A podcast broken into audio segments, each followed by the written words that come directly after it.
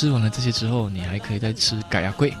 马来西亚是个半岛，那这个岛上有很多椰树，椰树又有很多椰子，那椰子呢就可以做成很多各种各样不同的食物，比如说呃，大家去马来西亚就可以有一些地方你就可以当跟他要一颗椰子，他就给你把椰皮给削掉了，再把那个吸管一插，啊，你就可以吸吸把椰汁吸吸完之后呢，再用那个汤匙把那个椰肉一块一块挖出来吃，但是要小心，警告大家，椰肉本身。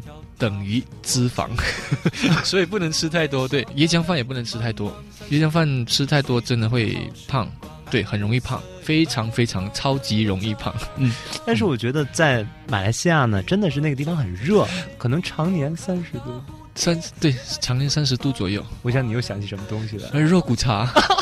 哎呀，哎呀，我不知道你有没有去肉骨茶的发源地，也不是发源地，肉骨茶是，OK，当年。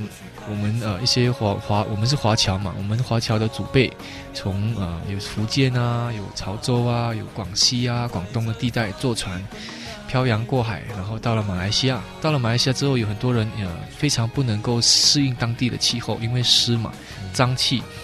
那就有一个中医老师傅，呃，那抓了一些中药，然后跟猪骨头、肥肉。熬成一碗汤，哇，这个汤又好喝，然后又去寒气，然后这个汤后来就变成我们现在流行的肉骨茶了。嗯，那这个肉肉骨茶呢，它由马来西亚一个港口叫巴生港口的人发扬光大，就经过几代的改良之后呢，啊，不好意思吞口水。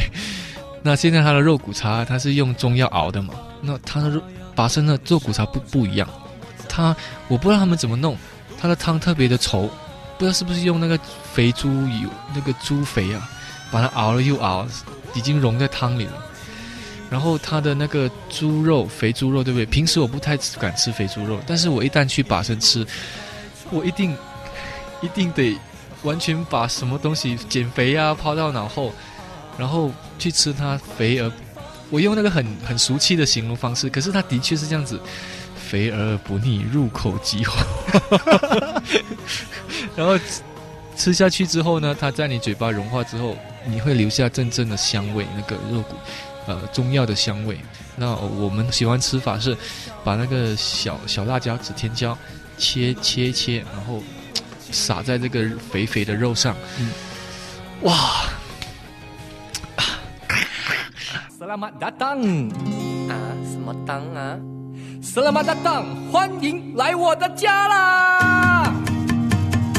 欢迎来我的家，请你吃拉丝了吗？吃完了吃拉萨，再来一杯果啤哦。欢迎来我的家，请你吃罗铁赞奶，我们的最爱。一起来分享，蘸上咖喱，又辣又香，半点白糖，吃起来甜蜜蜜，像我和你来笑嘻嘻，这那么大当。